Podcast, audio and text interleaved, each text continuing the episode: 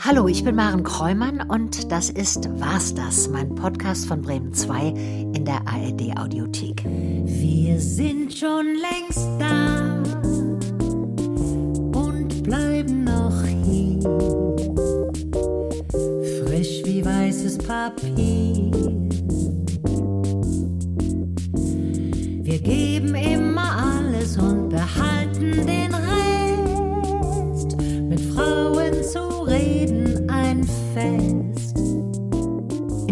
Podcast breche ich ein Tabu. Ich spreche mit Frauen über 50 übers Alter und übers Altern. Über das, was war und das, was noch kommt. Denn auch wenn Frauen ab 50 unsichtbarer werden, von den Bildschirmen und aus dem Rampenlicht verschwinden, bin ich davon überzeugt, das war's noch nicht. In dieser Folge besucht mich Christa Nickels. Sie war 16 Jahre lang für die Grünen im Bundestag und gehörte in den 80ern dem Feminat an, dem ersten rein weiblichen Fraktionsvorstand. Was aber lange noch nicht bedeutete, dass die männlichen Politiker die Frauen auch ernst nahmen. Wir sind durch einen Teppich von obszönem Gezischel gegangen. Äh, Man hat sich natürlich auch gefragt, was fällt denen ein, weil ja gerade die Parteien mit dem hohen C im Namen, immer als hochchristlich, das aus denen so rausbrach, dieser Dreck. Für die waren Frauen, die jung waren, die lange Haare hatten, entweder vorstellbar als aufmüpfige, freche Töchter oder als Geliebte, aber sonst nicht. Christa Nickels blieb trotzdem dabei, hat als junge Frau mutige Reden im Bundestag gehalten. Wir sprechen darüber, woher sie diesen Mut genommen hat und warum sie es genossen hat, die Politik hinter sich zu lassen, um sich im Alter ihrem Garten zu widmen. Die Gärten der Alten sind am schönsten, weil die vielleicht auch sonst früher, die konnten ja nicht reisen oder so, die sind dann jeden Tag durch ihren Garten Die haben sich gegangen. ihr Abenteuer gemacht in ihrem Garten. Die haben dann jeden Tag ein bisschen gezupft und geschnibbelt und ihren Garten gehütet und ja, und ein bisschen ist mein Garten jetzt, wo ich alt bin, auch der schönste Garten, den ich mal hatte. es wird philosophisch und politisch. Viel Spaß mit dieser Folge.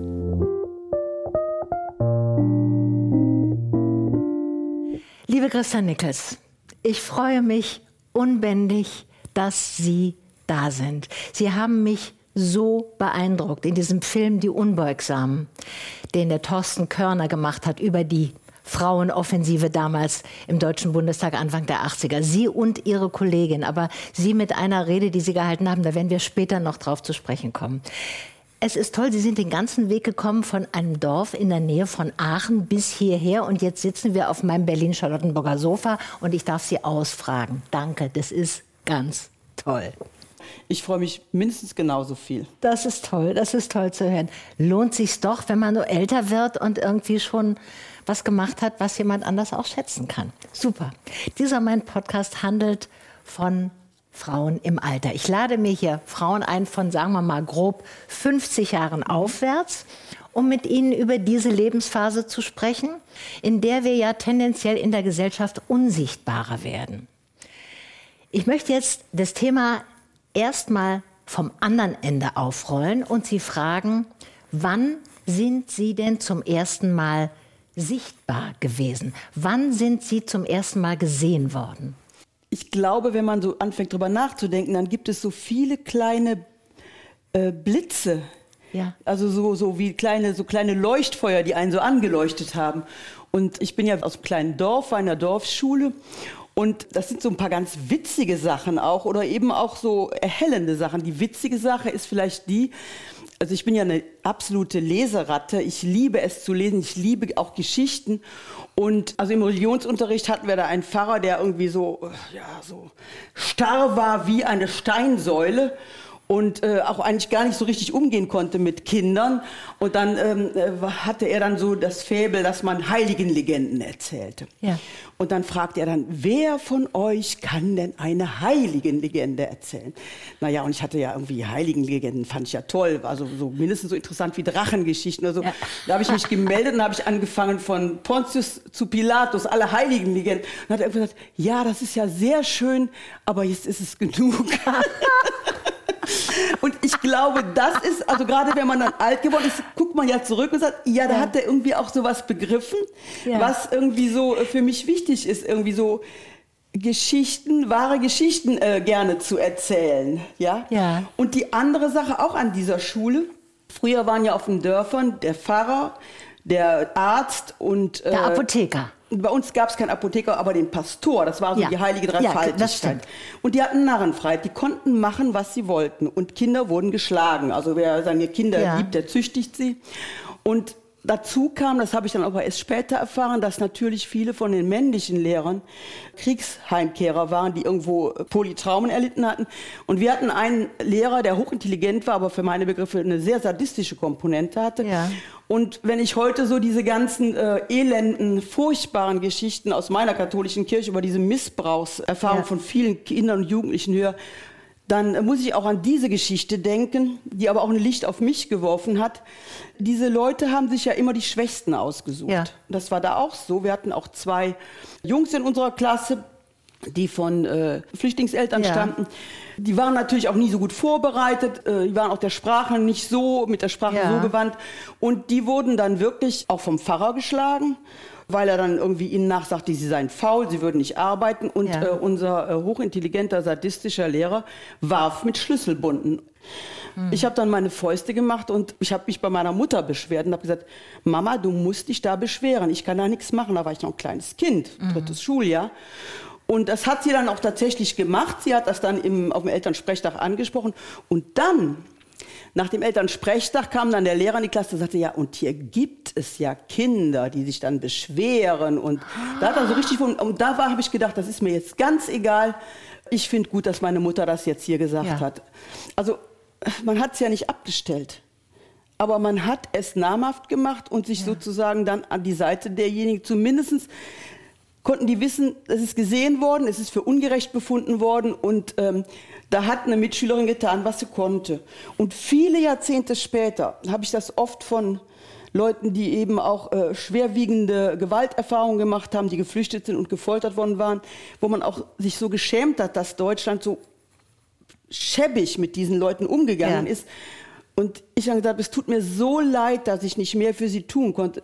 Wo die mir dann sagten, sie haben was für mich getan. Sie haben mich gesehen und sie haben mir geglaubt und sie haben für mich gekämpft.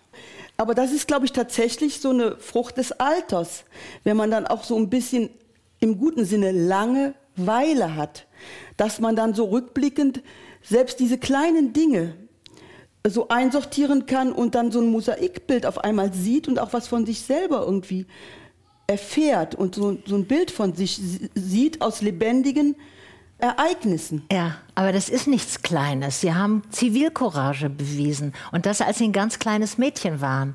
Da haben Sie jemand anders gesehen. Sie haben sich dadurch ja auch sichtbar gemacht. Das war ein erster Impuls, es war ein moralisches Empfinden, was Sie hatten. Das ist Unrecht, was da geschieht. Und Sie haben was gesagt. Das finde ich ganz großartig. Obwohl ich mich natürlich sehr ohnmächtig fühlte. Am liebsten wäre ich ja aufgestanden und hätte äh, äh, dem Pastor und dem Lehrer gegen das Schienenbein getreten. Aber ähm, das habe ich mich dann irgendwie doch nicht getraut. das ging ja auch Es hätte wahrscheinlich nicht. auch gar nichts gebracht. Nee. Aber ich konnte es nicht einfach so stehen lassen. Sie sind ja in einer sehr großen Familie aufgewachsen. Sie haben sieben Geschwister und Sie sind die Älteste. Was hat Sie am meisten dazu befähigt, diese gedanklich lebendige und zupackende Grünen-Politikerin zu werden? A. Dass Sie auf dem Land groß geworden sind, mit Eltern, die einen Hof hatten, wo Sie angepackt haben, körperlich gearbeitet haben, ganz selbstverständlich.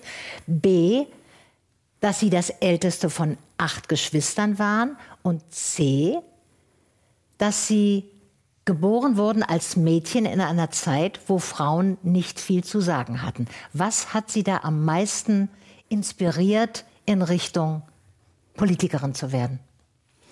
Ja, das habe ich mir ja nicht an der Wiege singen lassen. Das habe ich auch selber nicht, nicht äh, äh, so angestrebt, jetzt Politikerin zu werden. Ich, ich war immer eine Freundin von ähm, Sprüchen, wobei manche Leute die sagen, mein Gott, diese Sprücheklopfer sind ja furchtbar. Es gibt ja irgendwie äh, sehr sprechende Sprüche. Und einer ist, dunkel soll hell werden. Für mich war es immer sehr wichtig, so ein Antrieb, das, was irgendwie so im Argen liegt, Ja. wenn es geht, ein Stückchen besser zu machen. Das haben Sie ja auch mit dieser Geschichte mit dem sadistischen Lehrer gemacht. Das, das war ja im äh, Grunde es war schon. vollkommen klar, man kann nicht sagen Abracadabra und jetzt ist alles, das war vollkommen klar, dass das überhaupt nicht so ist. Und ich meine, in so einer großen Familie, da erleben sie auch äh, viele schicksalhafte Dinge, Mhm. die sie gar nicht ändern können und äh, wo, sie, wo, dann, wo man dann auch ein Stück weit ohnmächtig dabei steht.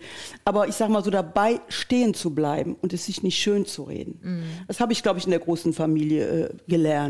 Was ist mit dem Kümmern? Ich meine, Sie sind als Älteste natürlich irgendwie verantwortlich gewesen, haben sich wahrscheinlich um die Kleineren gekümmert. Sie haben ein bisschen Erwachsenenstelle für Das die musste Kleineren. man sowieso, aber man musste auch handfest mitarbeiten. Ja. Ne? Also es war ja so, dass die Zeit für die Landwirtschaft, die, wir hatten ja da einen riesen Umbruch in Europa, auch äh, von der bäuerlichen Landwirtschaft immer mehr zur agroindustriellen Landwirtschaft. Und es wurde dann für die Familienbetriebe auch immer schwerer. Und man musste dann auch wirklich äh, mit anpacken, also man hat immer überall mitgeholfen, also im Garten. Und ich sage mal so, das war etwas, was mir sehr zu Pass kam. Meine Geschwister haben nicht gern im Garten gearbeitet. Und wir waren quasi Selbstversorger, wir hatten einen großen Garten mit wunderbaren Gemüsen und Spargel schon damals mit Pfirsichen und über 100 Obstbäume. Also da war immer was zu tun und der war etwa so 300 Meter vom Hof weg und ähm, da konnte ich nützlich sein. Sie mussten ja helfen, aber ich hatte meine Ruhe. Ich konnte über alles nachdenken. Ich konnte mir angucken, wie alles äh, wird und vergeht. Ja. Und ähm, ich war so ein Kind, äh, was äh, so eine sehr blühende Fantasie auch hatte. Ne? Die Das war ein Rückzug. Das war eine Ja, das war's. Rückzugsmöglichkeit. Und die Natur war voller Leben und man war in unmittelbarem Kontakt. Und man hat die Erfahrung gemacht, das Leben schafft vieles selber. Man muss aber seinen Teil dazugeben und zwar kompetent.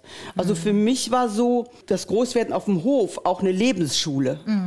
Also Sie haben geschildert, was toll war an dieser großen Familie. Gab es was, was nicht toll war? Sie erwähnen, dass Sie das Bedürfnis hatten, sich zurückzuziehen. Ja, es war natürlich so, dass mein Vater lange in Kriegsgefangenschaft war, genau. was auch äh, die ganze Generation mit Eltern, die äh, den Krieg erlitten und äh, mitgemacht hatten und äh, damit ver, verstrickt waren, die die gemacht hatten. Ich sag mal, heute würde man ganz klar sagen, das habe ich auch gelernt später in der Politik, als Vorsitzende im Menschenrechtsausschuss von ähm, den äh, Behandlungszentren zur Behandlung von Folteropfern, dass Retraumatisierungen tatsächlich so funktionieren, wenn sie einen bestimmten Geruch, einen Ton, ein Licht sehen, dann sind sie tatsächlich in dieser furchtbaren Situation, in der sie mal waren und ähm, sie können sich da gar nicht helfen.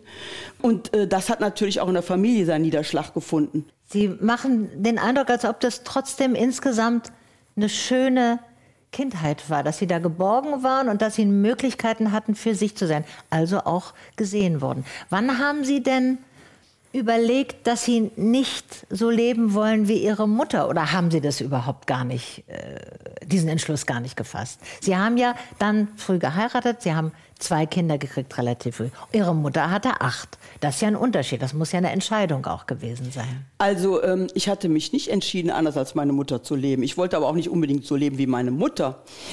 Meine Mutter war eine sehr fromme Frau. Einerseits nicht borniert. Also sie hat immer darauf bestanden, dass man sonntags zum Gottesdienst und zur Andacht ging. Aber das war es dann auch schon. Später, als dann die, ähm, die Minirock-Zeit kam, war sie gegen Miniröcke, aber ich habe sowieso nie ein Faible für Miniröcke gehabt. Ich habe am liebsten Hosen angezogen. Wenn ich einen Rock anziehen musste, habe ich den lieber länger gemacht, weil mir das sonst zu unbequem Ja. war, immer zu gucken, wie ich mich hinsetzen sollte. Also das hat mich alles nicht gestört. Aber ähm, irgendwo steckte so diese, ähm, diese stockkatholische Indoktrination, dass man außerhalb der Ehe keine Sexualität lebt, die steckte drin. Ja. Also ähm, bei aller Freiheit im Kopf, ich hätte irgendwie nicht so zusammenziehen können mit äh, einem Freund oder einem Mann. Mhm.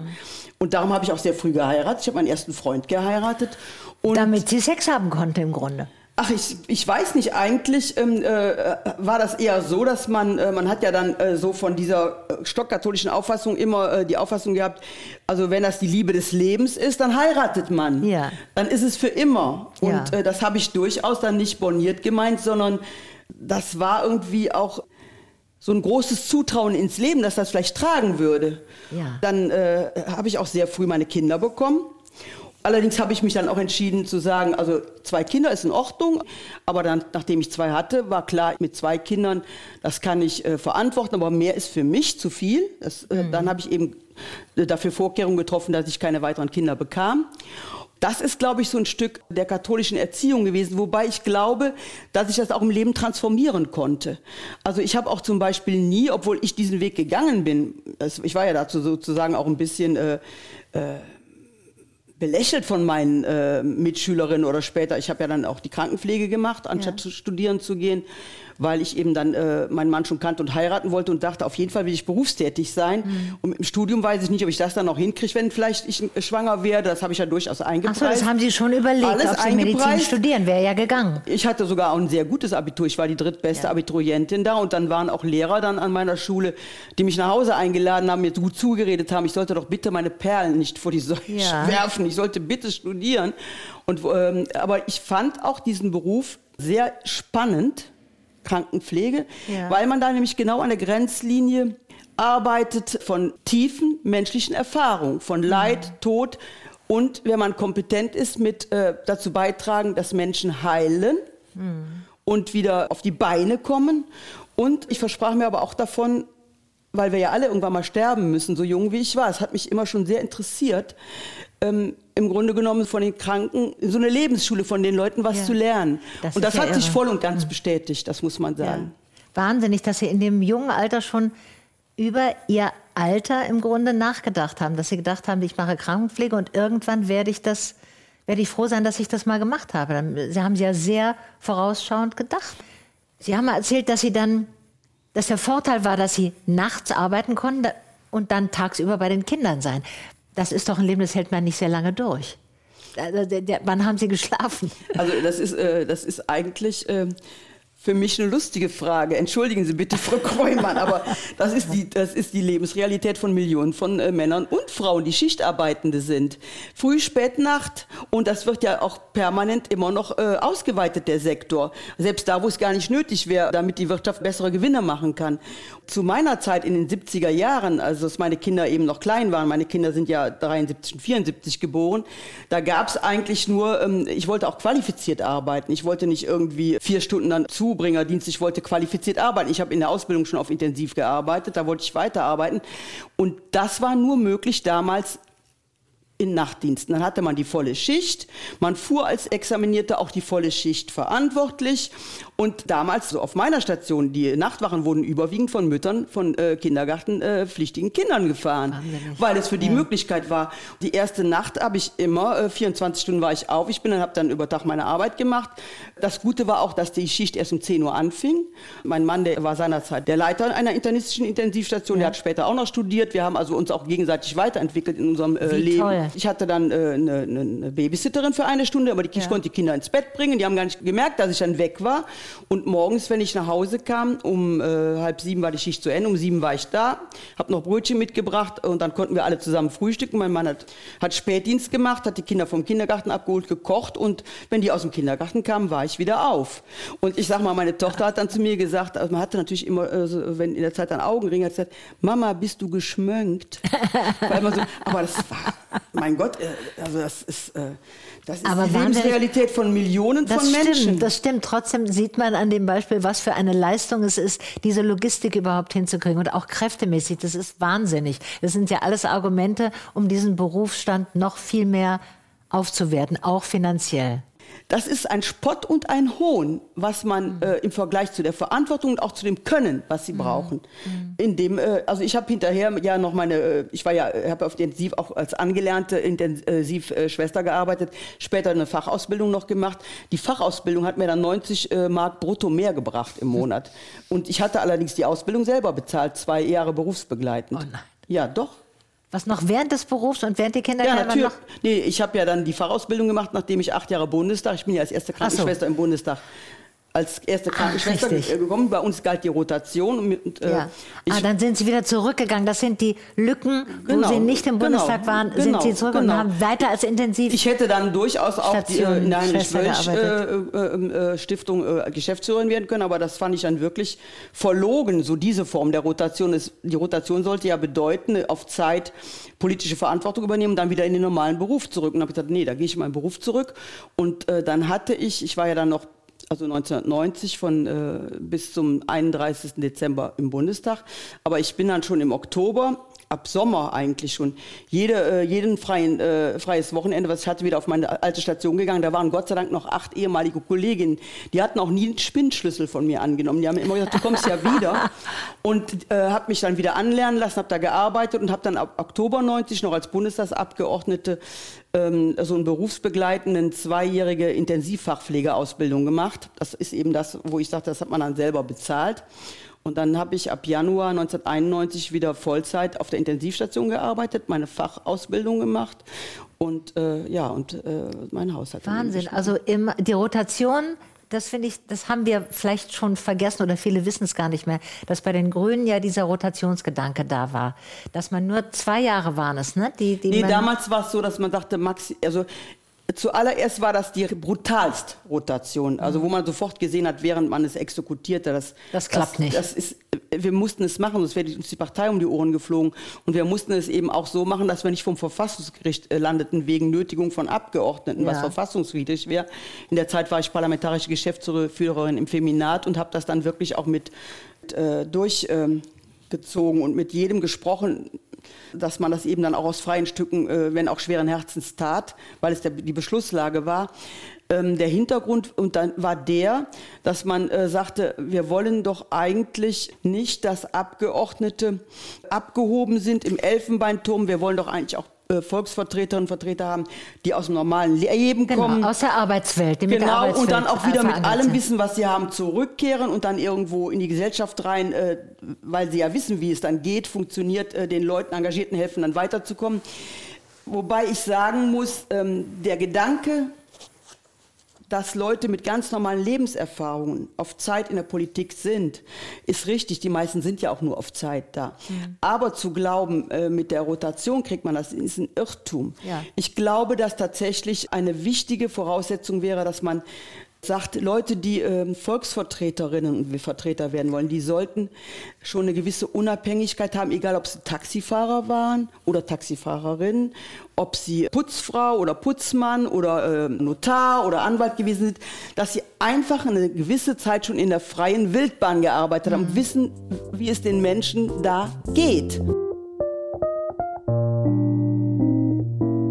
So, Kleine Unterbrechung, wir machen jetzt ein Spiel, liebe Christa Nickels. Ich habe hier Fragen und ich möchte Sie bitten, einige dieser Fragen, sagen wir fünf, zu beantworten. Sie kriegen aber den ganzen Teller voll und Sie dürfen mir eine auch stellen. Wir können gucken, welche. Ich muss Ihnen dann eine ziehen, auch blind ziehen. Ja, blind oder Sie können. Äh, ich, nee, ich, ich habe durchaus was äh, fürs Spiel übrig. Ich würde ja. ziehen. Ja, gut. Soll ich jetzt eine für Sie ziehen? Nee, Sie können jetzt erstmal eine ziehen für und mich. ich, und ich äh, frage Sie das. Wie alt möchten Sie werden? 86. das kam schnell. Ja, weil ich das, das habe ich mir schon überlegt, als ich 20 war. Wirklich? Ja, ich habe immer gedacht, 86 finde ich, ich weiß nicht, das ist irgendwie ein schönes Alter. Also, aber. Wie alt sind Ihre Eltern geworden? mein so? Vater ist 86, nee, der ist ja 86 ah, geworden und meine. Mutter aber leider nur 74. Ja. Und ich habe schon zwei Brüder verloren, die jünger sind als ich. Ja, also 86 erscheint Ihnen auch als ein schönes hohes Alter. Ja, sehr. Gut, nächste Frage. Sie ziehen, ich lese vor. Ihre größte Angst mit Blick aufs Altern? Ich glaube, ich würde unausstehlich werden, wenn ich nichts mehr mit Händen und Füßen machen könnte. Also ich glaube, wenn ich dement würde und man würde mit mir fachlich gut umgehen, aber ich könnte noch was machen. Schnippeln, zupfen, schälen, äh, klecksen, ja. dann wäre ich, glaube ich, immer noch erträglich und glücklich. Aber ich glaube, wenn ich irgendwie gar nichts mehr tun könnte, also das wäre für mich eine schwere Prüfung. Aber gut, dann müsste ich die auch bestehen. Hm. Jetzt ziehen Sie eins, Sie dürfen eins aussuchen, wo Sie mich fragen.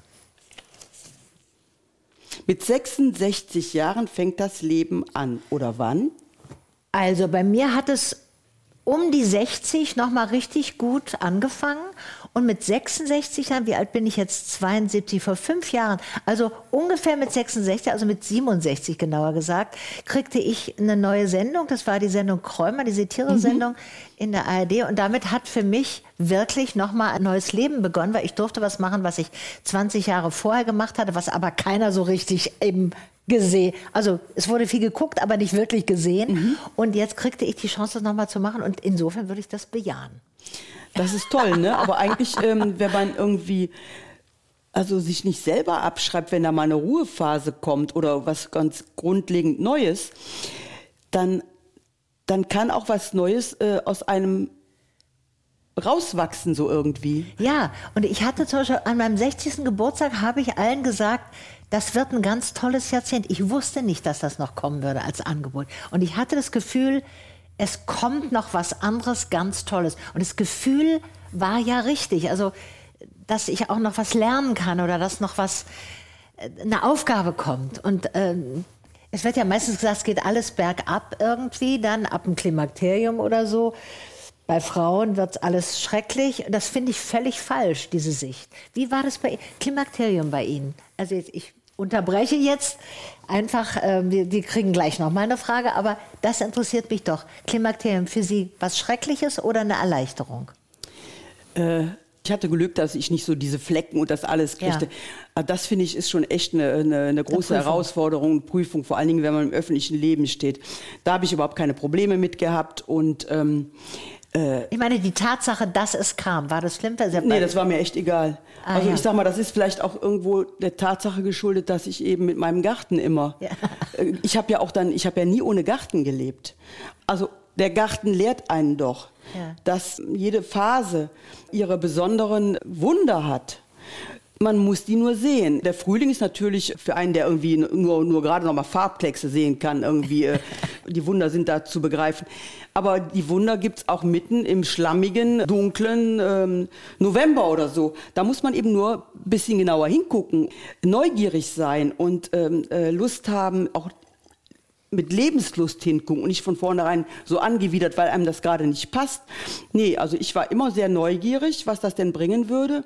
Ja gut, die Hitzewellen fand man nicht schön, habe ich mich ja. immer angezogen wie eine Zwiebel. Ich habe mich immer zweckmäßigst für alle Herausforderungen eines Frauenlebens gekleidet, eben wenn es sein musste, dann eben auch dunkle Hosenanzüge und so. Ne? ja, und ich meine, das äh, Klimakterium hat ja den Vorteil, dass man, äh, dass wir unsere Tage nicht mehr kriegen. Das war ja, also für mich war das auch einfach eine Erleichterung, dass das nicht mehr, dieser Stress das, alles stimmt, das stimmt. Puh, das war eigentlich ganz schön. Also ich fand es eigentlich super. Nächste Frage. Sie dürfen noch mal ziehen.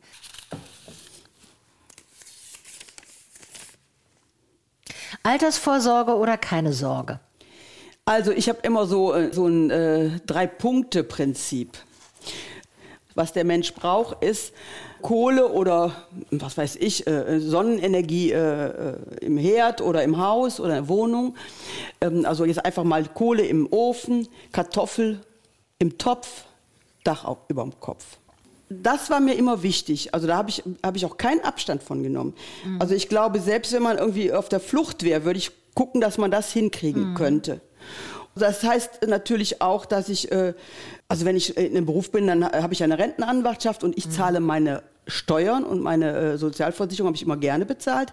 Mhm. Ähm, wir haben dann eben auch ein kleines Haus gebaut. Aber ich würde immer versuchen, es so hinzukriegen, dass man sich nicht den Hals zuzieht. Deswegen, dass man auch leben kann. Ja. Aber Sie haben ja auch dann richtig, was man, also Karriere gemacht. Sie waren Staatssekretärin nachher beim Gesundheitsministerium, um nur einige Sachen zu nennen. Da kriegen Sie ja auch eine Rente von, oder? Ja, das ist natürlich das Allerbeste. Da ja, haben die, das ist, super. Äh, das ist äh, wirklich äh, äußerst großzügig und äh, da könnte man auch ruhig noch ein bisschen weniger geben. Ich bin 20 Jahre da gewesen, aber trotzdem ist es äußerst ja. großzügig und muss nicht so großzügig sein. Ja, also für Frauen finde ich besonders wichtig, darauf zu achten, dass sie im Alter Geld haben. Weil wir brauchen, am, de facto braucht man doch am meisten Geld im Alter, weil man krank wird, weil man zur Osteopathin, zum Arzt, zur Physiotherapie muss. Und im Grunde müssen wir darauf, gerade schon früh darauf achten, dass wir im Alter versorgt sind. Viele freiberufliche KollegInnen, die ich habe, achten da gar nicht so sehr drauf. Und das ist, das ist wirklich ein Punkt. Ich finde, als junger Mensch kann man, wie Sie sagen, mit relativ bescheidenen Mitteln ganz gut leben. Ich habe auch immer in WGs gelebt. Ich hatte kein eigenes Auto. So, das geht. Also bis ich 40 war, habe ich ja gar nichts, gar kein Geld verdient so richtig, was ich beiseite legen konnte. Aber im Alter, finde ich, wird es kritisch, wenn man dann eine besondere Behandlung braucht, wenn, wenn man operiert wird, wenn man Sie brauchen eine allgemeine Rentenversicherung und eine allgemeine Krankenversicherung. Mhm. Eine Rentenversicherungspflicht und eine Krankenversicherungspflicht.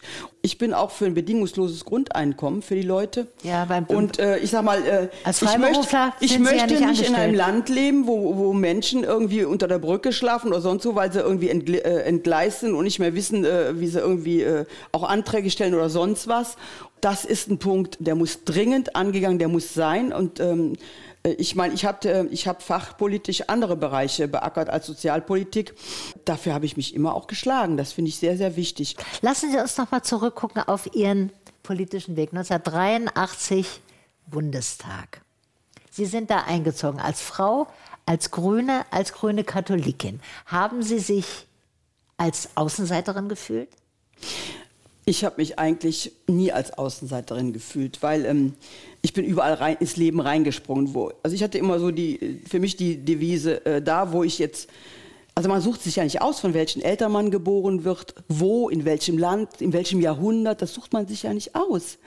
Und ich habe mir immer zur Maxime gemacht, da wo mich das Leben jetzt ungefragt hingestellt hat, versuche ich das Beste draus zu machen. Aber Außenseiter kann ja auch, oder Außenseiterin kann ja auch was Positives sein. Ich denke jetzt an die Gründungsphase. Also Sie waren ja Gründungsmitglied der Grünen. Und das war ja ein total disparater Haufen mit so vielen unterschiedlichen Leuten aus unterschiedlichen politischen Ecken. Da gab es die Maoisten, da gab es die DKP, da gab es Wertkonservative, die waren ja sehr stark, haben sie auch immer darauf hingewiesen. Also vielleicht ist es ja auch gut gewesen, nicht so innen drin irgendwo zu sein in einer festen Gruppe, sondern ein bisschen mit einem Blick von außen das alles sehen zu können. Denn da ging es ja um Integration. Da war ja am Anfang bei den Grünen, wenn eine Partei sich gründet, ist die Aufgabe zu gucken, wie kommt dieser disparate Haufen zusammen. Keiner von uns, von den Gründungsmitgliedern, hatte irgendwann den Plan äh, im Kopf, eine neue Partei gründen zu wollen. Äh, Das ist eben der Punkt, wo ich sage, ähm, also in welche Situation sie letzten Endes geraten, Außenseiter zu sein oder womöglich auch, ähm, also was man in äh, Diktaturen erlebt, auf einmal ähm, Dissident äh, zu sein. Dissident zu sein oder, oder in einem Foltergefängnis zu, zu landen, ja. Das sind logische Konsequenzen von dem, was sie sich an Wissen erwerben und welche Schlüsse sie daraus ziehen. Ich bin ja nur eine von Millionen von Menschen gewesen, die äh, von Anfang an äh, wach in die Welt geguckt hat. Ich meine, ich saß auf dem Land, es gab kein iPhone, es gab kein Internet, es gab nichts. Aber wir hatten den Vietnamkrieg, wir hatten äh, den Biafra-Krieg, der mich total geschockt hat.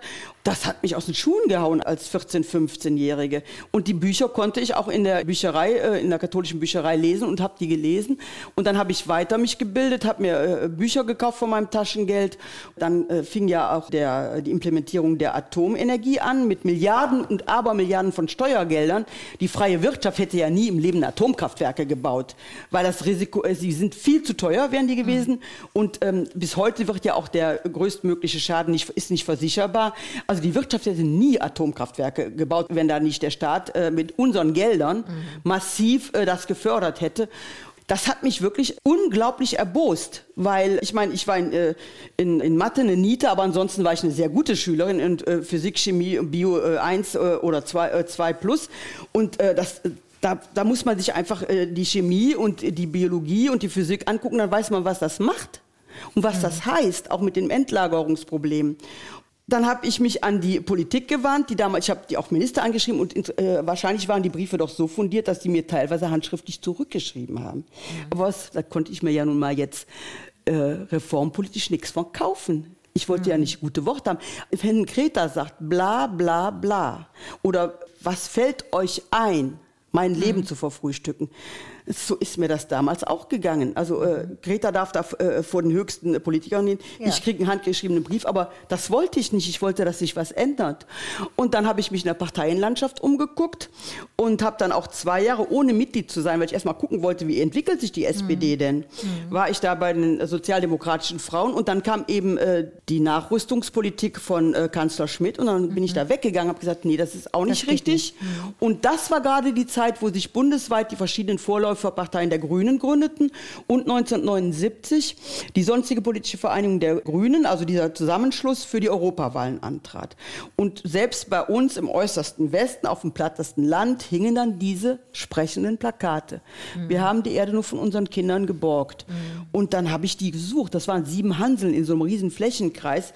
Äh, wie gesagt, kein Internet, kein nix. Ich habe wirklich lange gebraucht, bis ich die Kontaktadresse hatte. Dann habe ich die angeschrieben. Dann hat das nochmal drei Monate gebraucht und Mahnschreiben von mir, ob sie denn keine Leute bräuchten, bis sie dann mal vorbeikamen. Und dann ging es Schlag auf Schlag. Dann hat mhm. äh, sich NRW, haben sich in NRW die Grünen gegründet. Da bin ich einfach reingesprungen, habe da mitgemacht. Ja.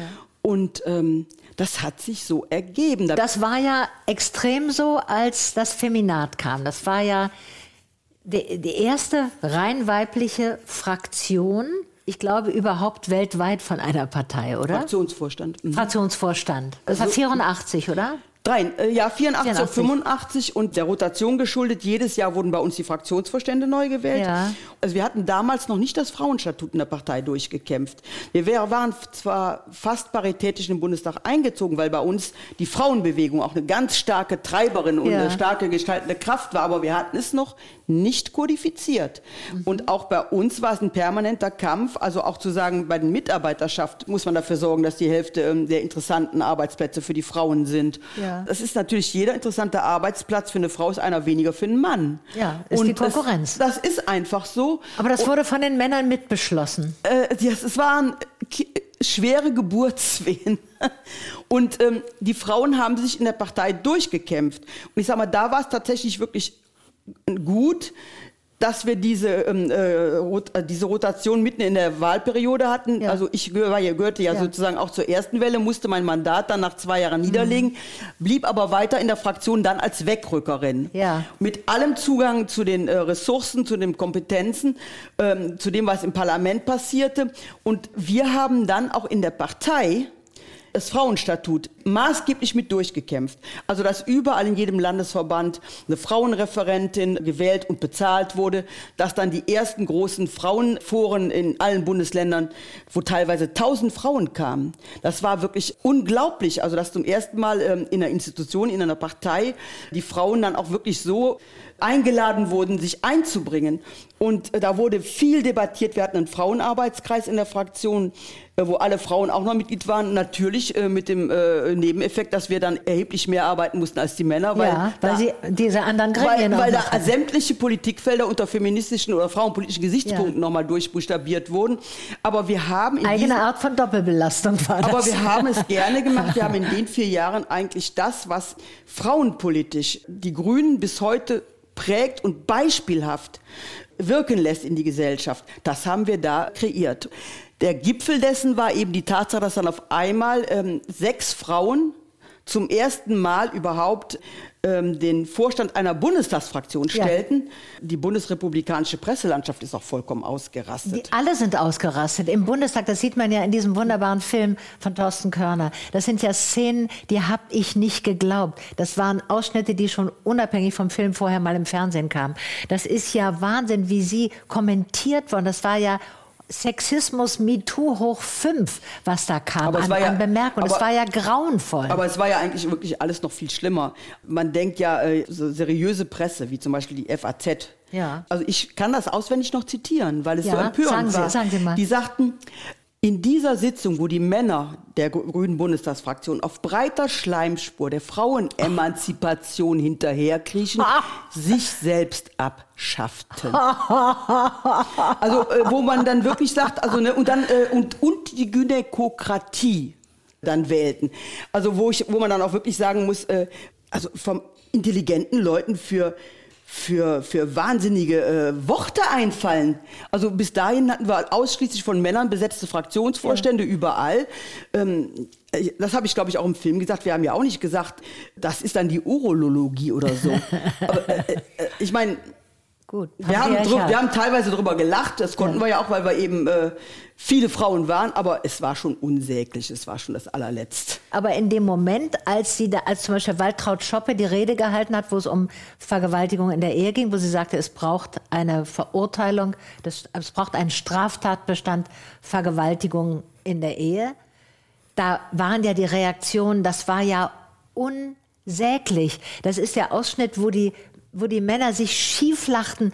Die schlugen sie auf die auf die Schenkel und hingen lachend, hämisch lachend über ihren Pulten, über ihren Tischen. Das war doch unsäglich. Was, was haben Sie da empfunden, als das passierte? Wie haben Sie sich da gefühlt? Also ich sprach auch eben über die fraktionsinternen Debatten, die Ja. auch ja nicht immer irgendwie in der Honigmond waren, wo es auch knallte. Ja. Aber wo wir trotzdem weiterkamen. Der Bundestag war eine ganz andere Hausnummer. Ja. Da hat ja der alte patriarchale äh, Geist fröhlich Urständ gefeiert. Also wenn Sie alleine äh, die Räumlichkeiten sich angesehen haben, ab Barzel als Bundestagspräsident ließ immer noch die Vorhänge zuziehen. Und dann all dieses ganze braune, dunkle, äh, schwere, man, also man kam sich vor wie ein Goldfisch, aber in einem, in einem Glas mit einem schwarzen Tuch drüber. Graus, grausam. Und es wurde geraucht. Also dann in der Lobby dann die, die Wolken oder wenn, ich war dann auch als parlamentarische Geschäftsführerin im Ältestenrat, diese Zigarettenwolken, also was da alles war. Es war absolut äh, getränkt von dem Geist des, äh, der männlichen Dominanz. Und wie haben die reagiert auf Sie, junge Frauen? Sie haben mal geschrieben, diesen Satz finde ich so toll. Diese Männer hätten sich vorstellen können, Sie als diese jungen Frauen mit den langen Haaren und den Jeans als Geliebte zu haben, aber nicht als Kolleginnen. Also die Jungen, als wir damals einzogen, manchmal sind auch einfach ähm, ja so leibhaftige Aktionen die sprechendsten. Die zeigen, was wirklich eine Gesellschaft bestimmt. Als die Tür aufging und wir da reinkamen, wir haben ja auch bewusst gesagt, wir kommen so mit unserer normalen Kleidung, weil das ein Volksparlament ist und Demokratie als Volksherrschaft. Und es kann nicht irgendwie so ein Club der grauen Herren sein, die dann meinen, sie äh, sind was Besseres und dann über alle entscheiden. Und das war wirklich wie eine Explosion auf der rechten Seite. Also die äh, SPD, da waren ja nun doch auch viele, äh, die auch durch die äh, Frauenbewegung sonst wo gegangen waren. Da war es verhalten, die haben vielleicht gelacht oder sich oder sich einige echauffiert, aber rechts, also äh, auf der Seite der CDU, CSU und, und FDP explodierte es. Also wir sind durch einen Teppich von obszönem Gezischel gegangen. Und äh, man hat sich natürlich auch gefragt, was fällt, was, was, was fällt denen ein? Weil ja gerade die Parteien mit dem hohen C im Namen vor Ort, das habe ich ja immer, immer äh, in jedem Wahlkampf mitbekommen. Bei uns äh, hätte die CDU einen Stock aufstellen können, der wäre gewählt worden und äh, als- immer als hochchristlich, dass aus denen so rausbrach dieser Dreck. Das muss man einfach, anders kann man es gar nicht sagen. Und das war für mich die Analyse. Also ähm, für die waren Frauen, die jung waren, die lange Haare hatten, entweder vorstellbar als aufmüpfige, freche Töchter oder als Geliebte, aber ähm, äh, sonst nicht. Und wenn man so mal damals sich umgeguckt hat in der CDU, CSU, wenn dann da Frauen überhaupt mal die Möglichkeit, die haben ja auch, äh, da gibt's ja auch sehr viele äh, intelligente, tolle Frauen in der Mitgliedschaft. Wenn dann mal eine sich wirklich durchgekommen war, dass bis zum Bundestag, dann war sie in der Regel lebensälter, hatte etliche Kinder oder war ledig geblieben und äh, hat dann irgendwie züchtig den Dresscode, Jackenkleid, ein Begriff, den man heute gar nicht mehr so kennt, Jackenkleid, äh, äh, und hatte sich dann gefälligst äh, mütterlich oder patent zu benehmen, aber äh, hatte keine Machtposition. Wenn Sie so drüber sprechen, Christa Nichols, dann klingt das alles sehr abgeklärt und Sie können es wunderbar analysieren. Aber was war für eine Emotion da, als Sie das erlebt haben? Es ist ja, sind ja Beleidigungen gewesen. Es war wahnsinnig mutig, was Sie da gemacht haben. Ihre Rede mit den Kranichen. Die ist so persönlich, die ist so ergreifend. Das ist so wahnsinnig mutig gewesen, sich hinzustellen, über ihren Vater zu sprechen. Ich zu sagen, das machte doch keiner damals. Ich möchte gerne mal einen Ausschnitt aus der Rede, dass wir uns den anhören. Ruht in Frieden, denn wir werden das Übel nicht wiederholen. Das Versprechen steht auf dem Denkmal für die Opfer der Atomkatastrophe im Friedenspark von Hiroshima. Das Versprechen war der einzige Trost für die Überlebenden der Atomkatastrophe in ihrem sinnlosen Leiden. Den Trost haben wir den Überlebenden genommen, das Versprechen haben wir gebrochen, wir haben das Versprechen sogar ins Gegenteil verkehrt. Es ist, finde ich, total ergreifend, wie Sie das sagen, wie Sie sich trauen, diese Rede zu halten. Wie, wie haben Sie den Mut gefasst? Wir haben dafür gekämpft, in den Bundestag zu kommen, um das zur Sprache zu bringen und zu verändern. Und wir wussten, was kommt. Wir waren doch vorbereitet. Also wir haben es doch im Gründungsprozess erlebt. Es gab sehr starke Kräfte, die versuchten, uns auszugrenzen, platt zu machen, zu denunzieren. Also ich muss sagen, es war nicht leicht. Man musste sich äh, innerlich stärken. Also ich habe mich bezogen auf diese Rede. Ich war ja in Hiroshima gewesen, Ja. Niedrigschwellig organisiert von Studenten und Gewerkschaftern. Und ähm, das war ja damals gerade ähm, mal 38 Jahre nach, nach Abwurf der Atombombe gewesen. Was Aber das- zum Beispiel die Idee mit der Kette mit den Kranichen. Es war Aber vielleicht erzählen Sie nochmal, was, was das war mit der Kette, mit den Kranichen. Also wir haben uns natürlich auch beraten damals noch, wer, wer die großen Reden halten Ja, sollte. das- Es war immer sehr äh, mühselig, es wurde nicht bestimmt von oben. Die Nachrüstungsdebatte war für uns eine Kerndebatte, weil ähm, die Friedensbewegung natürlich da sehr drauf äh, ja schon über Jahre hinweg hingearbeitet hatte. Wir wollten die Nachrüstung verhindern, weil es eine neue Schraube in der, in der nuklearen Bedrohungskulisse bedeutete. Wir haben dann überlegt, also eigentlich war vollkommen kleine Elefantenrunde, Runde, da wird der Fraktionsvorstand reden, also äh, Petra Kelly und, äh, und Otto Schily und so.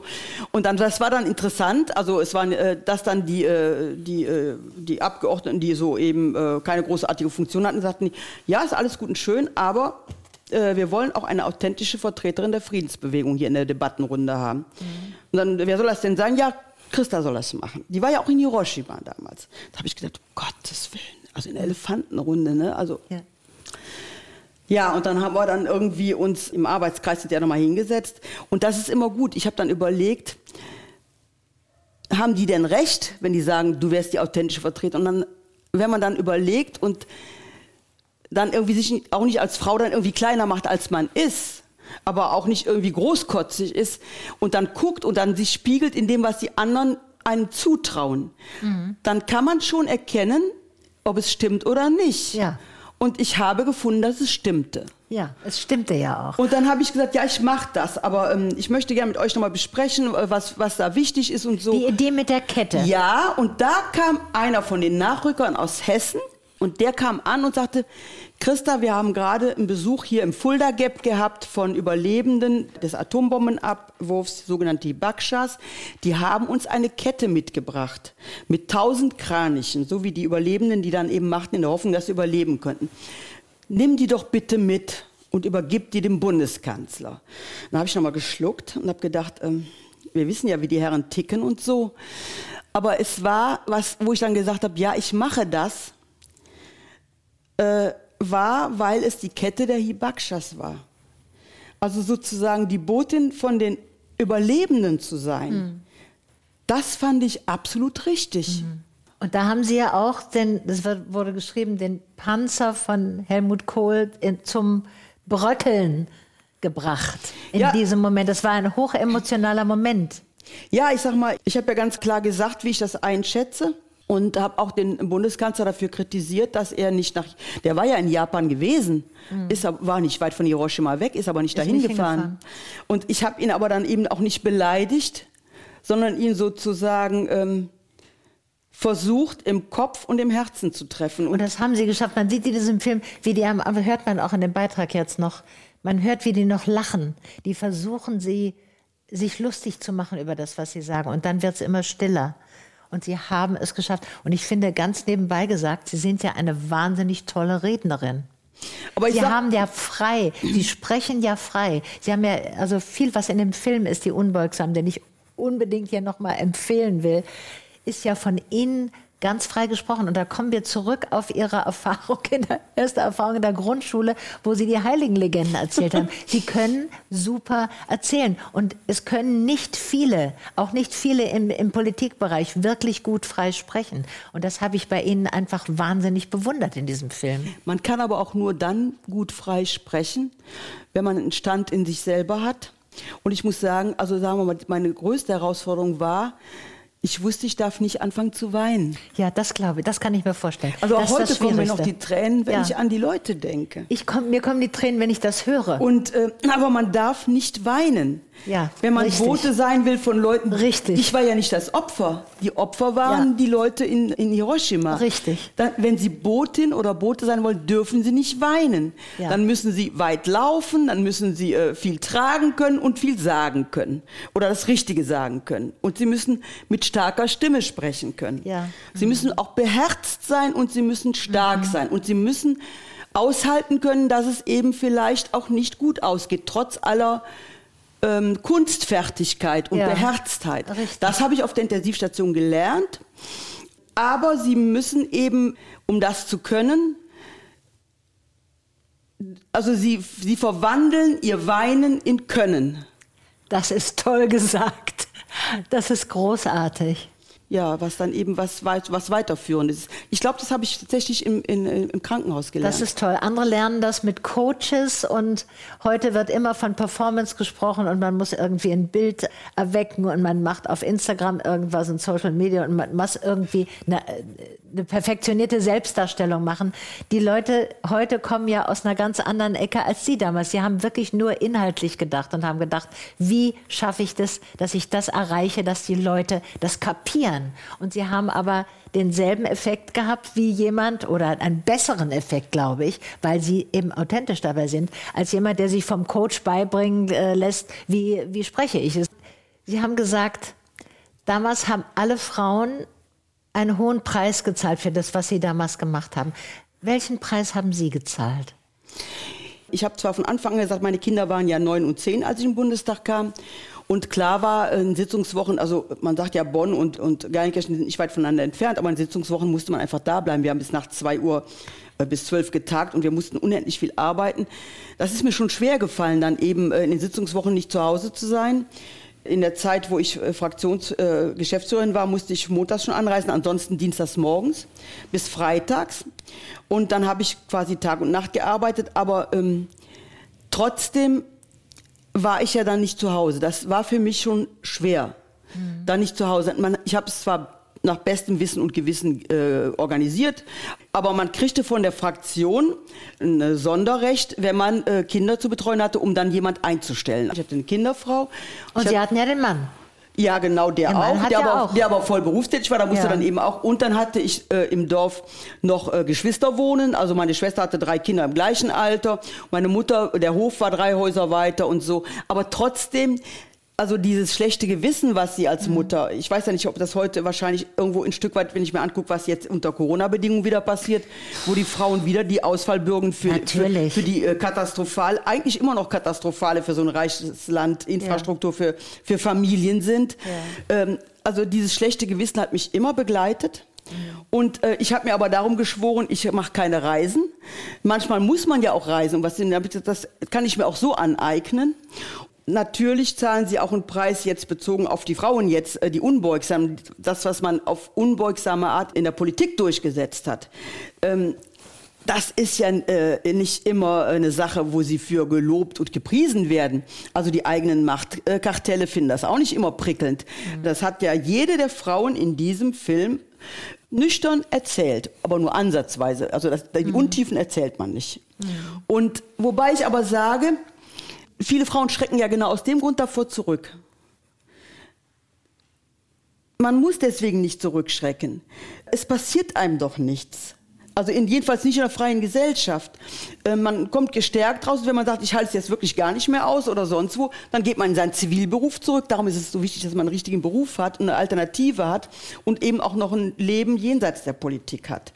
Sie sind 2005 aus der Politik ausgeschieden. Freiwillig? Ich bin aus der Kurve geflogen. Nee, das war nicht freiwillig. Wobei ähm, mir immer klar war, so wie ich gestrickt bin, äh, habe ich natürlich auch sehr viel Zustimmung gehabt in der Partei, bin auch so gerade auch von der Basis immer sehr gestützt worden, sonst wäre ich da nie äh, irgendwie im Bundestag gelandet. Also ich war da selten auf der Payroll von irgendwelchen ganz wichtigen Leuten, also dass die sagten, die muss jetzt unbedingt dabei sein. Aber ähm, also ich bin da, äh, also ich finde, dass man, wenn man in die Politik geht, wissen muss, eine Demokratie lebt erstens vom Wechsel und zum Zweiten, es ist eine heiße Küche.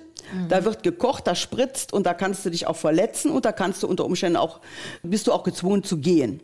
Das ist mir ganz wichtig, das gehört zur Demokratie dazu. Aber ich bin nicht ähm, freiwillig gegangen, ich bin aus der Kurve geflogen. Und das war auch nicht besonders freundlich, sondern es war auch nicht mit Ansage, sondern es war, äh, äh, ja, äh, ein bisschen intrigantenstadelmäßig. Ja. Aber ähm, ich weiß nicht mehr, wer war da, wer war da dran? Wer war 2005 bei den Grünen? Was war? Das ist immer Landessache. Das, äh, das betrifft nicht Ach den so. Bund. Das ist Ach immer so. Land, ah, Landes, ja. es ist Landessache gewesen. Mhm. Und ähm, aber ich habe mir dann danach gesagt, ich habe ja nun, äh, bis ich damals aus der Kurve geflogen bin, mein ganzes Leben lang immer gearbeitet. Mhm. Immer wirklich. Äh, also es ist immer gerne gearbeitet, aber auch wie eine Wahnsinnige gearbeitet. Mhm. Und meine Tochter, die hat bezeichnenderweise gesagt, also Mama, also die Grünen waren vielleicht nicht klug beraten, du warst auf der Höhe deines Könnens, aber ich bin froh, dass es dir passiert ist, weil du hättest nie mal kürzer treten können. Und vielleicht mhm. wirst du darüber irgendwie jetzt einen Herzinfarkt gekriegt oder so. Und ich habe mhm. mir dann gesagt, ich habe das dann auch wirklich so als Wink des Lebens empfunden und habe gedacht, na gut, ist nicht schön, hätte ich mir anders vorstellen können, aber ähm, äh, für mich ist jetzt die politische äh, Laufbahn zu Ende. Ich kann dann jetzt wirklich äh, ehrenamtlich und äh, in der Zivilgesellschaft ganz viel machen. Und ähm, das habe ich so angenommen. Und ich habe mich ganz bewusst dagegen entschieden, dann nochmal irgendwo Honneurs zu machen, um dann wieder was zu werden, wie man so schön sagt. Ja. Und äh, fehlt Ihnen die Politik? Also ich sage mal, ähm, wenn man so lange so intensiv gearbeitet hat, das war eine große Umstellung ich habe es nicht geschafft, dann wirklich äh, richtig zurückzuschalten. Ich habe einfach mich direkt in Aktivitäten gestürzt und man wird ja dann auch immer dankbar, wird das angenommen. Aber ich hatte das Privileg dann, ab sofort überwiegend jeden Tag in meinem eigenen Bett wach zu werden. Ja, das ist doch mal was Schönes. Ja, und weil ich mich erkannte, habe ich mir geschworen, ich gehe auch in keinen Vorstand mehr. Mhm. Ich habe gesagt, das musst du machen, sonst bist du irgendwie, und das, das haben mir viele übelst genommen. Aber das habe ich gemacht und das äh, war für mich ein richtige, äh, eine richtige also so ein Dopp äh, Netz. Ne? Also ich habe mit Netz und doppeltem Boden dann äh, so diese Phase, Lebensphase angetreten. Und ich hatte natürlich viel mehr Zeit für meinen Garten. Also sonst äh, konnte ich immer nur, ähm, äh, wenn, ich, wenn ich wirklich mal einen freien Tag hatte, dann habe ich dann acht Stunden am Stück gearbeitet, wenn, das, wenn der Wettergott es zuließ. Und dann ist es auch schon mal alles ins Kraut geschossen. Und jetzt ist das zwar ein sehr naturnaher Garten, aber ähm, die Gärten der Alten sind ja immer die schönsten. Also wenn ein Garten so 40, 50 Jahre alt wird, tatsächlich. Die also Gärten also, der Alten sind die schönsten. Was für ein schöner Satz. Aber es stimmt. Die Gärten der Alten sind am schönsten, weil die vielleicht auch sonst früher, die konnten ja nicht reisen oder so, die sind dann jeden Tag durch ihren Garten gegangen. Die haben sich ihr Abenteuer gemacht in ihrem Garten. Die haben dann jeden Tag ein bisschen gezupft und geschnibbelt und äh, ihre, äh, ihren Garten gehütet und ja, und ein bisschen ist mein Garten jetzt, wo ich alt bin, auch der schönste Garten, den ich mal hatte. Ach, wie schön. Persönlicher Tipp von Ihnen. Welche Frau möchten Sie gerne sichtbar machen? Vielleicht auch im, aus Ihrem privaten Bereich. Ja, das muss ist, ja kein Promi sein. Ja, das ist eine ganz einfache Sache. Also ähm, was macht was macht Frau, wenn sie doch dann wirklich anfängt abzuschichten? Ich habe Ende letzten Jahres habe ich die letzten arbeitsintensiven Ehrenämter abgelegt. Äh, da sagen viele, wieso machst du das? Was willst du denn jetzt machen? Ne? Also hm, auf, Wollen wir mal dazwischen sagen, wie alt Sie jetzt sind? Ich werde sind? 70. Sie werden 70, ich bin 72, sage ich aus mhm, Fairnessgründen genau. dazu. Und äh, also ich mache viele, viele Dinge, aber was ich auch zum Beispiel sehr wichtig finde, ähm, Hebammendienste zu leisten. Mhm. Ich habe einen Freundeskreis, also wo auch ganz junge Frauen dabei sind, die jetzt äh, ihre Kinder kriegen oder die jetzt so im, im, im Leben so sich durchschlagen, ne? also irgendwie Anfang 30 sind. Und wenn die mich fragen oder wenn sie mich brauchen können, stärke ich die so gut wie ich kann. Und das finde ich sehr wichtig, weil ich auch gesehen habe, in meinem Leben waren Schlüsselelemente, dass tatsächlich Menschen mich wirklich in Augenschein genommen haben und mir zugesprochen haben, was ich ihrer Meinung nach kann.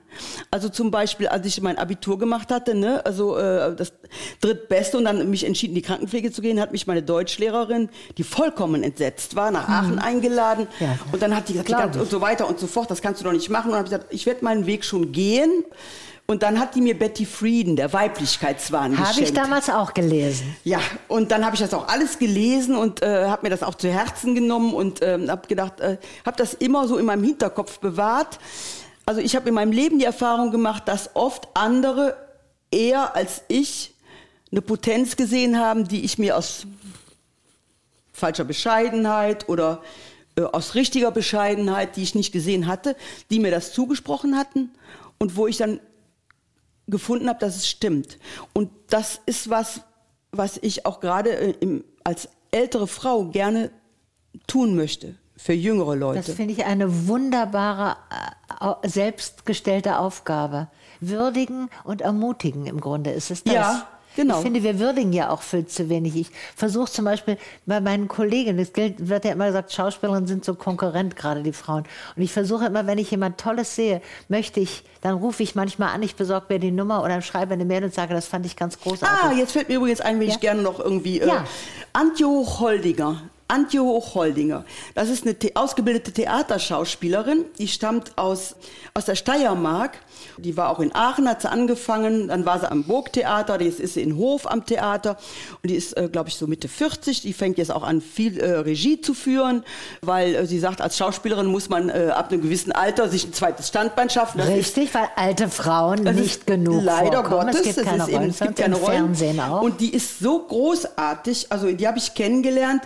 Nämlich ich wollte immer mal nach Santiago de Compostela gehen. Ja. Und dann war in meinem Freundeskreis, also auch so eine Ordensschwester, wo ich hier, ich hatte mich hier in Berlin äh, bei, im Kloster eingemietet, als ich hier Bundestagsabgeordnete war, sehr weltoffene Frauen, die auch sehr Kirchenhierarchie kritisch sind. ja, wie die, wie die Nonnen bei Heinrich Böll Genau. oft in den Romanen. Und äh, äh, eine von denen, die hatte die Schule geleitet, die war dann auch in, in Pension und sagte so, du wolltest doch immerhin, willst nicht mit? Und dann äh, sind wir dann eben auch äh, nach Santiago de Compostela, den spanischen Weg, aber äh, eben nur 250 Kilometer von dem Ganzen. Aber da waren auch ähm, Leute aus der Steiermark dabei. Antje Hochholdinger ist eine Tochter von denen.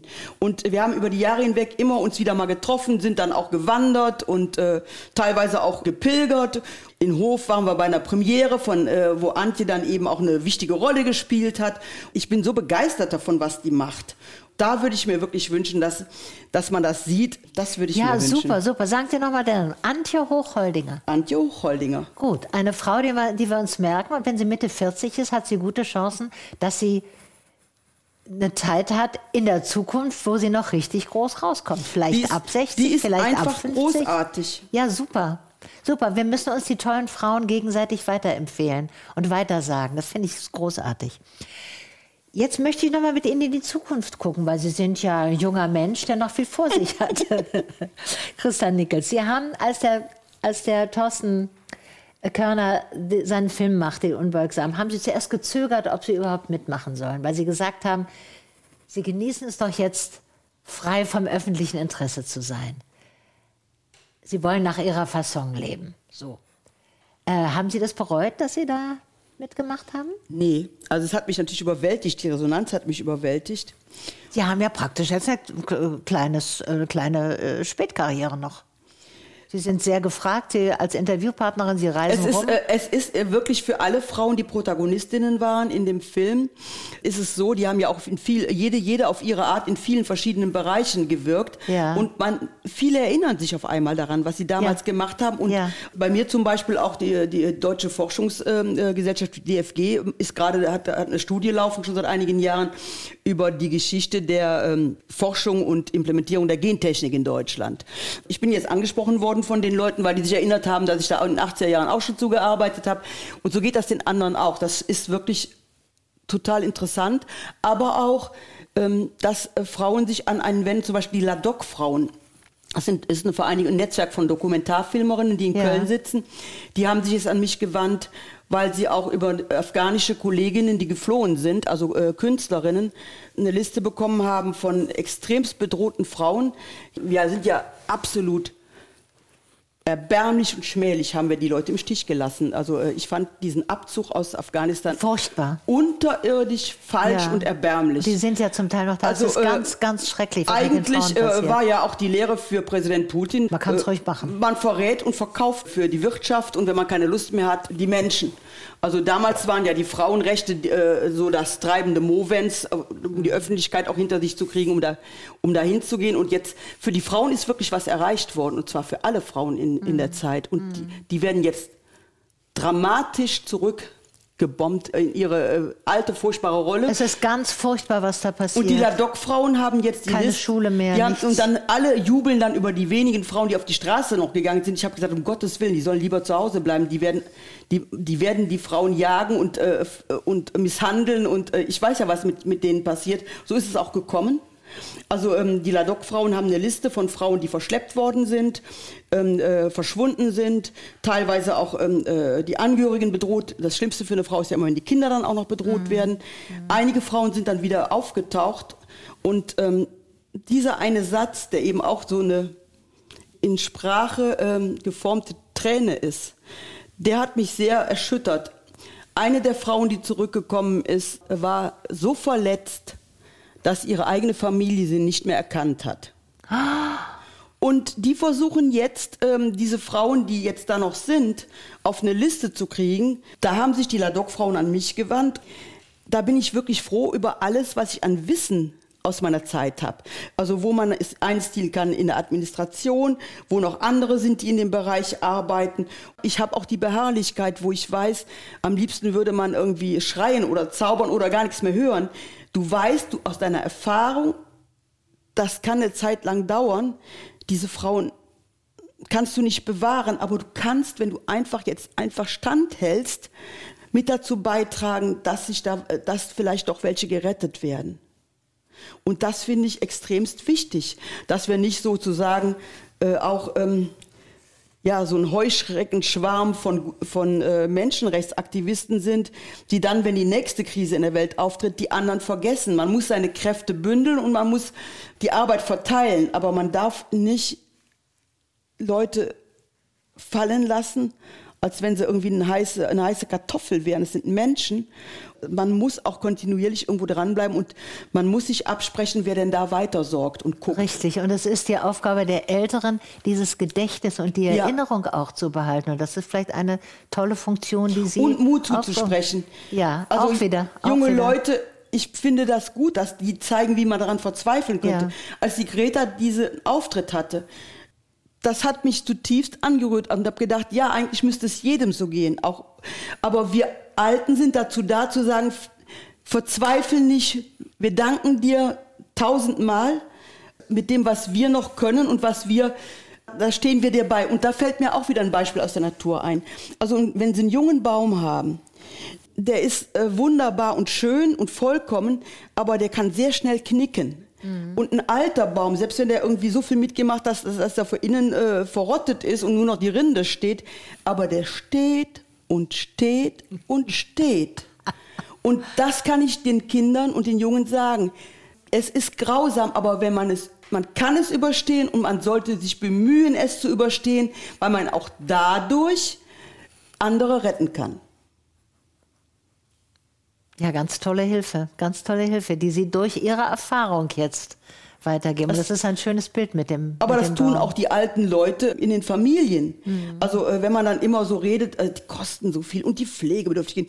Also äh, die allerwenigsten sind von der älteren Generation heute sind wirklich schwerstpflegebedürftig. Das sind meistens die letzten zwei, drei Jahre. Ja. Äh, da sollte man wirklich ähm, äh, eine ordentliche Hospizpflege und eine Sterbebegleitung haben, Ja. damit wir auch in Anstand gehen können. Also Ja. wie wir Hebammen haben, um ins Leben zu kommen. Richtig. Aber aber die, äh, die meisten alten Leute, es gibt natürlich auch äh, furchtbare äh, Idioten und, und Egoisten unter alten Leuten, aber die meisten, die tun doch was für ihre Kinder und für ihre Enkel und die halten den Rücken frei. Ähm, oder auch wenn, wenn es in der Familie ganz schwer wird, sind es oft die, äh, die Großeltern, die dann so, ein, so einen Enkel einfach an die Hand nehmen und sagen, so, wir gehen jetzt im Sandkasten spielen. Und das gibt den Kindern einen unendlichen Trost, ähm, dass da so ein alter Mensch ist, der unerschütterlich, Ja. unerschütterlich ist. Unerschütterlich. Und das geht übrigens auch, wenn man keine leibliche Familie hat. Ich finde, man kann sich auch verströmen Richtig. an jüngere Menschen, die man nicht selber geboren hat. Das habe ich immer gesagt. Wenn äh, Leute sagen, ach Gott, ja, du hast ja Kinder oder äh, ich habe jetzt keine, wo ich sage, du kannst auch Kinder Ja. haben. Also ich meine, meine Kinder, die wohnen, weit, die wohnen nicht bei uns in der Nähe, die wohnen eben weiter weg.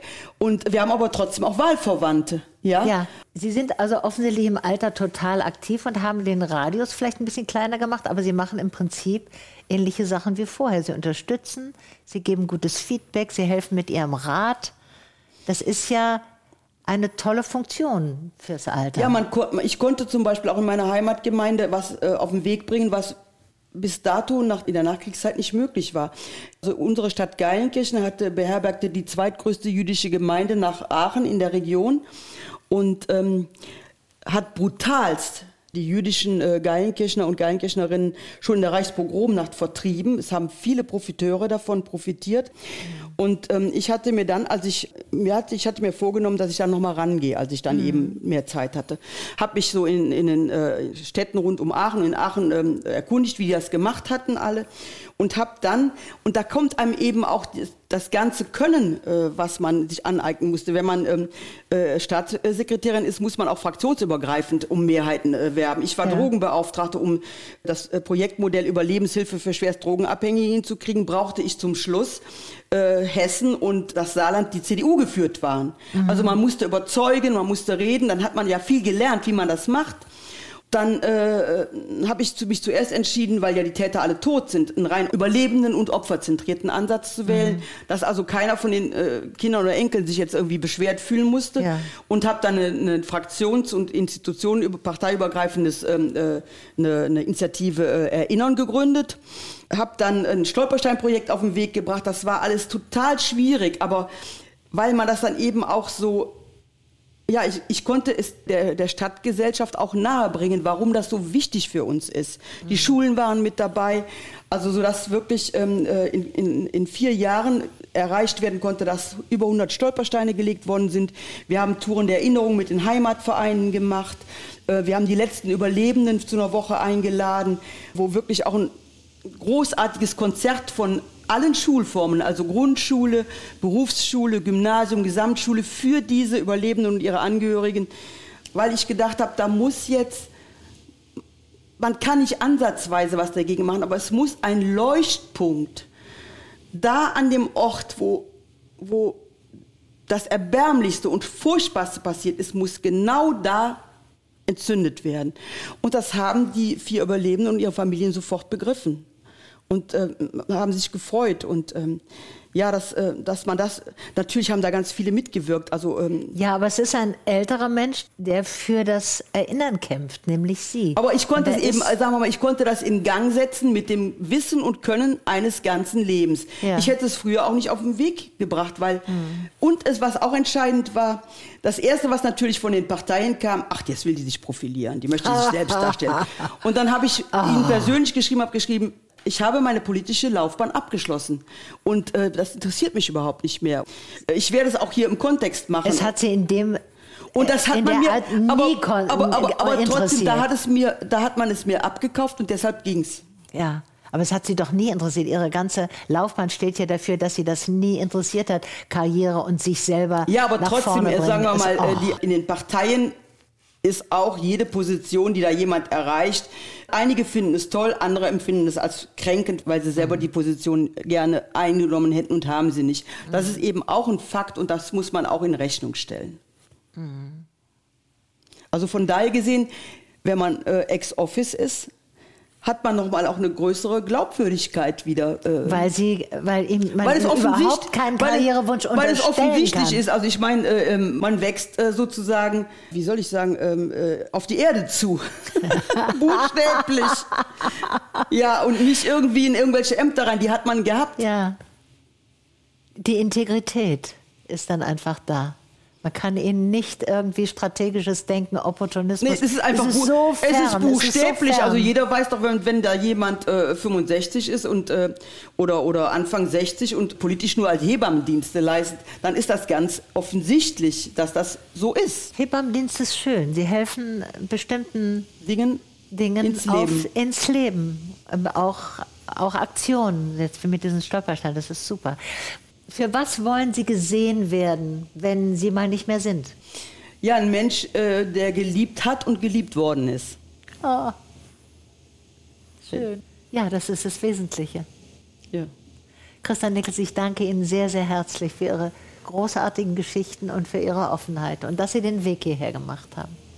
Also das Vergnügen war ja ganz meinerseits. Also es hat mich so gefreut, Frau Kreumann, also das Privileg zu haben, Sie persönlich mal kennenzulernen Ach. und auf Ihrer Couch zu sitzen. Ja, das also, ist schön. Das ist etwas, das werde ich auch nicht vergessen. Das ist auch so, so ein, so ein, so ein, äh, ja, so ein Karfunkelstein Ach, des wie Alters. schön.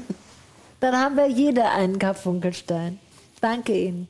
Das war War's das mit Christa Nichols. Wenn euch die Folge gefallen hat, abonniert den Podcast und sagt euren FreundInnen weiter, dass es ihn gibt.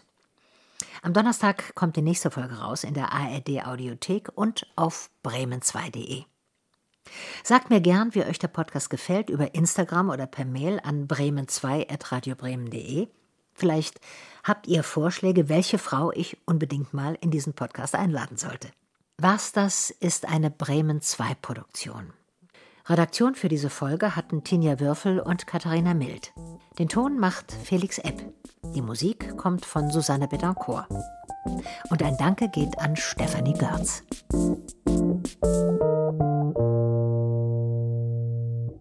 Und hier kommt wieder ein persönlicher Podcast-Tipp für euch. Ab 50 nochmal einen Neustart wagen, neuer Job, neuer Wohnort, neue Liebe. In dem Podcast Alles auf Anfang trifft Host und Moderatorin Ilka Petersen Frauen, die in der Mitte des Lebens genau das gemacht haben. Sie haben auf den Reset-Knopf gedrückt, waren mutig und haben neu angefangen. Und das manchmal auch, weil es einen Schicksalsschlag gab, so wie bei Olympiasiegerin Christina Vogel, die nach einem schweren Trainingsunfall im Rollstuhl landete. Zehn Frauen und zehn Neuanfänge erzählt der Podcast Alles auf Anfang in der ARD Audiothek und ab September startet die zweite Staffel.